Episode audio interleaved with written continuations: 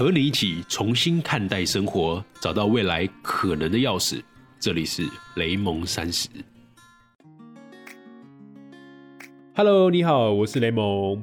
我们上一集啊讲到了关于学生的思维，对吧？也就是学生思维在进入职场会遇到的一些问题。那我们今天来延伸一点来谈谈关于内向者的职场优势。因为我发现呢，现在新时代里面，大家好像推崇的一种性格是外向，也就是你要积极主动、勇于表达，然后遇到问题的时候就要举手发言，不要错过任何可以表现自己的机会。我觉得大致上没有什么问题啦，因为基本上现在时代，你们如果没有把握好机会，你错过了一个机会，基本上就真的可能会变成一种过错，对吧？那其实我们今天要做的另外一件事情，就是我们要看看到底内向者在职场上面到底有怎么样的优势呢？什么是内向者跟外向者呢？其实这个在网络上有很多很多不同的定义啊。对我个人来说啊，也就是你认为你跟人家相处可以获得能量的话，你就是个外向者。那如果你觉得你在跟其他人相处，也就是交际啊、社交的过程，你是不断的在消耗能量的话，我觉得你会比较像是个内向者。这个大方向，那细节的时候，大家就会有很多性格啊，可能是你做事信心啊，这有的不讨论的。我是讨论到你个人的内心的能量的消耗跟补给是来自于社交这个东西的话，你可以分辨你是内向还是外向。那大家可能你听到我的节目到现在，你会觉得说我是一个外向者，对吧？其实我个人还认为我比较像一个内向者。就不管是我在跟人相处的时候，其实我会耗尽我很大量的能量，回家的时候基本上不太想讲话，然后之后倒头就睡。还是说我在工作跟职场上个人的一些小要求、小坚持，这些我都觉得我蛮像个内向者的。所以我今天想要跟大家分享，就是一些思考的方法。如果你是外向者的话，你可以透过这一集去了解一下，哎，内向者他是怎么样思考、怎么样做事的。那如果你是内向者的话，你可以从这一集拿走一些练习的方法，让你在往后的日子里，不管是在职场做个人的品牌，你都会更有信心、更踏实。啊，准备好了吗？我们要开始喽！关于内向者的职场优势啊，我觉得啦，我们这个节目不要只是讲优势，或是分析你哪些特点，这样太无聊了。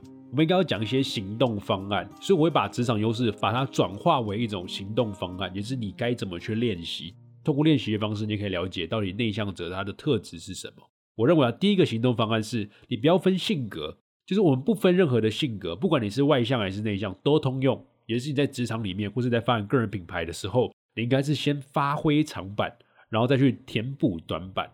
这是什么意思呢？也就是我们一个人啊，一定会有所谓的长处跟短处。人无完人，你不会什么事情都做得非常厉害，你也不会什么东西都不会像个废物，对吧？所以其实就是变成是说，你个人你的长处在哪里，你应该要先把它填好，把它加大。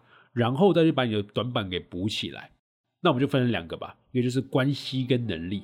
大家可能会认为说，哎，外向者因为他比较善于表达，他在进行人际关系的往来的时候是获取能量的，所以他自然而然他的关系就会比较好，对吧？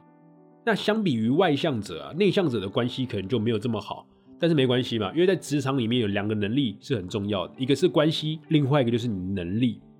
那所以我认为啊，对于内向者来说啊，你去培养能力这件事情，是你长久发展跟生存的本质，这件事情才是好事。为什么？因为我回头来看关系这件事情啊，其实关系的长久本质是来自于信任。那这个信任是怎么达到呢？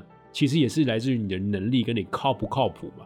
你如果只透过人际关系去维持你的信任，我敢跟你保证，长时间下来，这个泡泡就会被戳破。因为大家发现说，只要找你做一件事，你就直接转嫁出去，或者我找你做这件事情，你怎么样？你好像也不能立刻的解决好我的问题。就是在很会玩弄人际关系的人，他会想办法，或者他对这件事很在行，会让你在跟他相处，或是在这个生态圈的时候，你觉得跟他在一起互动聊天是快乐的。但是真的有问题的时候，你会发现他好像又不能解决，对吧？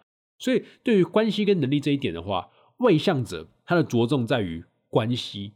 那其实这只是一个职场里面的加分项，我认为它久了都会破功，因为它的本质是信任。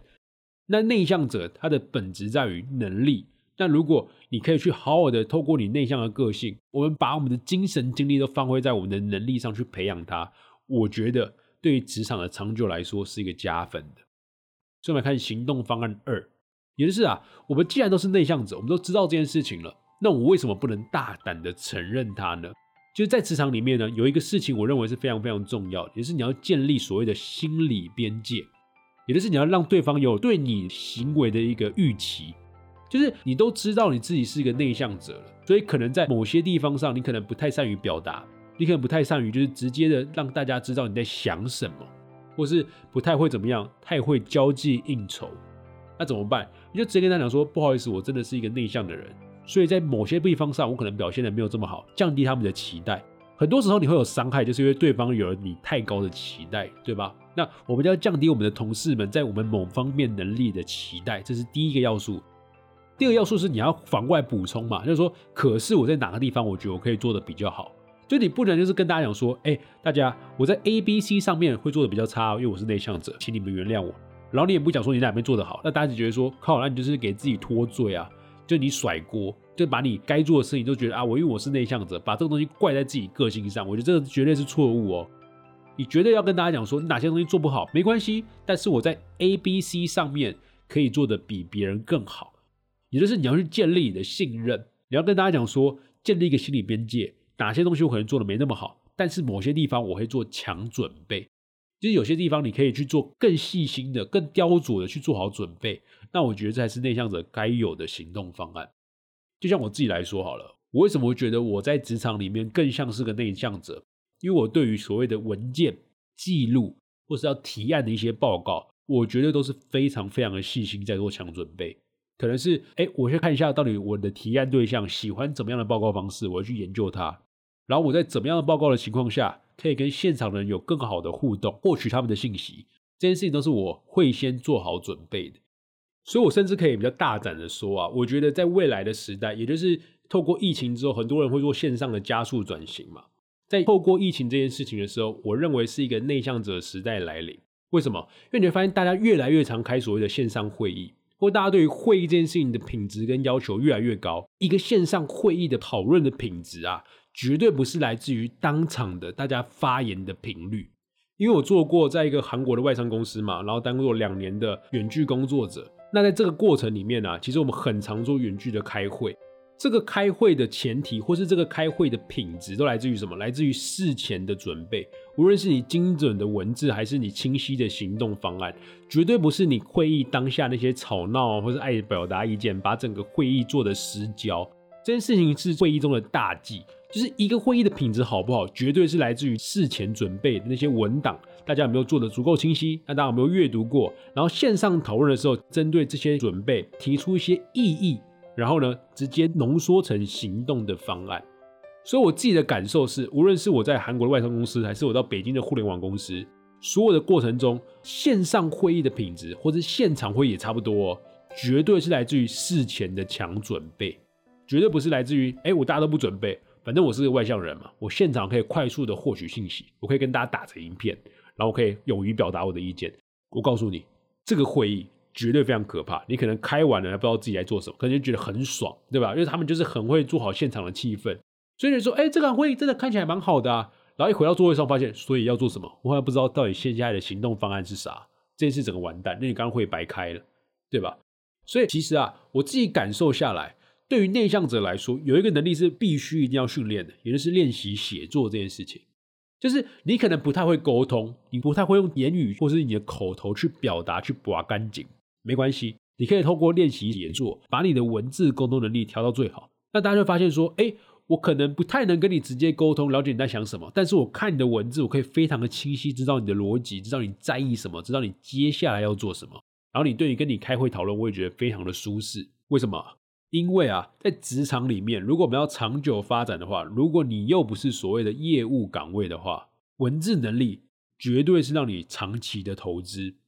我讲三点，我当时在韩国外商公司做远距协作的总归纳好了，也就是你的事前准备的思路逻辑够不够严谨，你落地的执行方案够不够清晰好理解，然后你方案验收之后的复盘，你够不够有洞见，发现了别人没有办法发现或是累积的经验点。这件事情才是我觉得非常非常重要的，是所有职场人都要做好的。但是外向者很容易会把重心放在与人的交际上，而忘记培养自己的文字跟沉淀的能力。但是内向者，因为他的精力本来就不在人际关系上，所以他练好写作跟整理整个文件，或者整理整个思路、思考的脉络，这件事情是非常擅长的。所以第四个行动方案呢，就是在职场里面我常常讲到的，就是我们要成为一个靠谱的工作者。那靠谱基本上分为三种维度，第一个就是凡事有交代。你做一件事情的时候，你会先跟你的上级、跟你的下属去讲说，哎，你即将要做哪些事情呢？你的行动方案是什么？会把方案跟他们讨论。再是件件有着落，你做一件事情的时候，你会分段的去回报，你不会，哎，做了之后到结果才跟他讲，你在过程中就会讲到这件事情。事事有回应是第三个阶段，也就是你不管是发生了什么事情，即便发生一件事情不在你的计划之内，但这个东西会影响到你的进化的推进，那你会怎么样？做好记录。这个回应不一定是你什么事情都要跟大家讲，但是是你每一件事情你都会把它记录下来。如果之后要找，或是有人来问问题的时候，你可以知道你该翻什么样的资料给大家分享你这个当下遇到的事情。好，那我们就来简单总结一下我们今天讲的四点的行动方案。第一个是去发展长板，然后再填补短板；第二个是直接大胆承认你的内向，去建立你的心理边界，让你的同事对你的行为有预期。有了预期之后，透过你的强准备去累积好你在同事之间的能力跟信任。第三个行动方案是有一件事情是你一定要好好练习的，也就是练习写作。最后，透过你各种的记录，凡事有交代，事事有着落，成为一个靠谱的职场工作者。好，这是我今天想跟大家分享的。那最后啊，还是要总结讲一下，其实性格取向这件事情啊，我认为没有所谓的好坏之分。在这个世界上啊，一定存在了一种你认为他非常的外向，但是他不擅长沟通的人，他怎么样？他话特别多，而且他每一句都惹人烦。对吧？我想你可能现在脑袋里面有出现一个人，希望不是我啦，好不好？那也存在着另外一种人，是很内向，他不太会擅长去就交际，但是他很善于沟通，不管是透过文字表达还是什么，他平时话不多，但是他讲出来的每一句话，你就觉得怎么样？掷地有声，让人家非常的信任而且尊敬。所以这个世界上啊，从来没有所谓的什么外向的人更吃香的这种祝福。也没有所谓的什么内向的人呢，就会混不好的这种诅咒。最后啊，如果你认为你是个内向的工作者，那我再给你一个小小的建议，也就是高质量的社交聚会，你还是要去哦。但是你要怎么去呢？你没有必要去认识现场的所有人，给你一些小小的指标，也就是你去了之后干嘛？你只要待满一小时就好，你就计时进去的时候开始计时，一小时就是你走人的时候。然后你每次去的时候，只要搞定其中一个人。你只要搞定一个你认为说他对你非常有价值，不管是对于你个人未来的发展，还是对你专业技能上的提升，然后呢，事后跟你遇到的每个人发个小的短信，也就是小的讯息，不管是 Facebook Message 还是 Email 或者一个 Line，就这样就好。所以你要记得三点事情：你去了待一小时，然后搞定其中的一个人，那这个人也要多花一点时间去相处。那事后跟你现场有接触的人发个小小的小讯息，这样就足够了。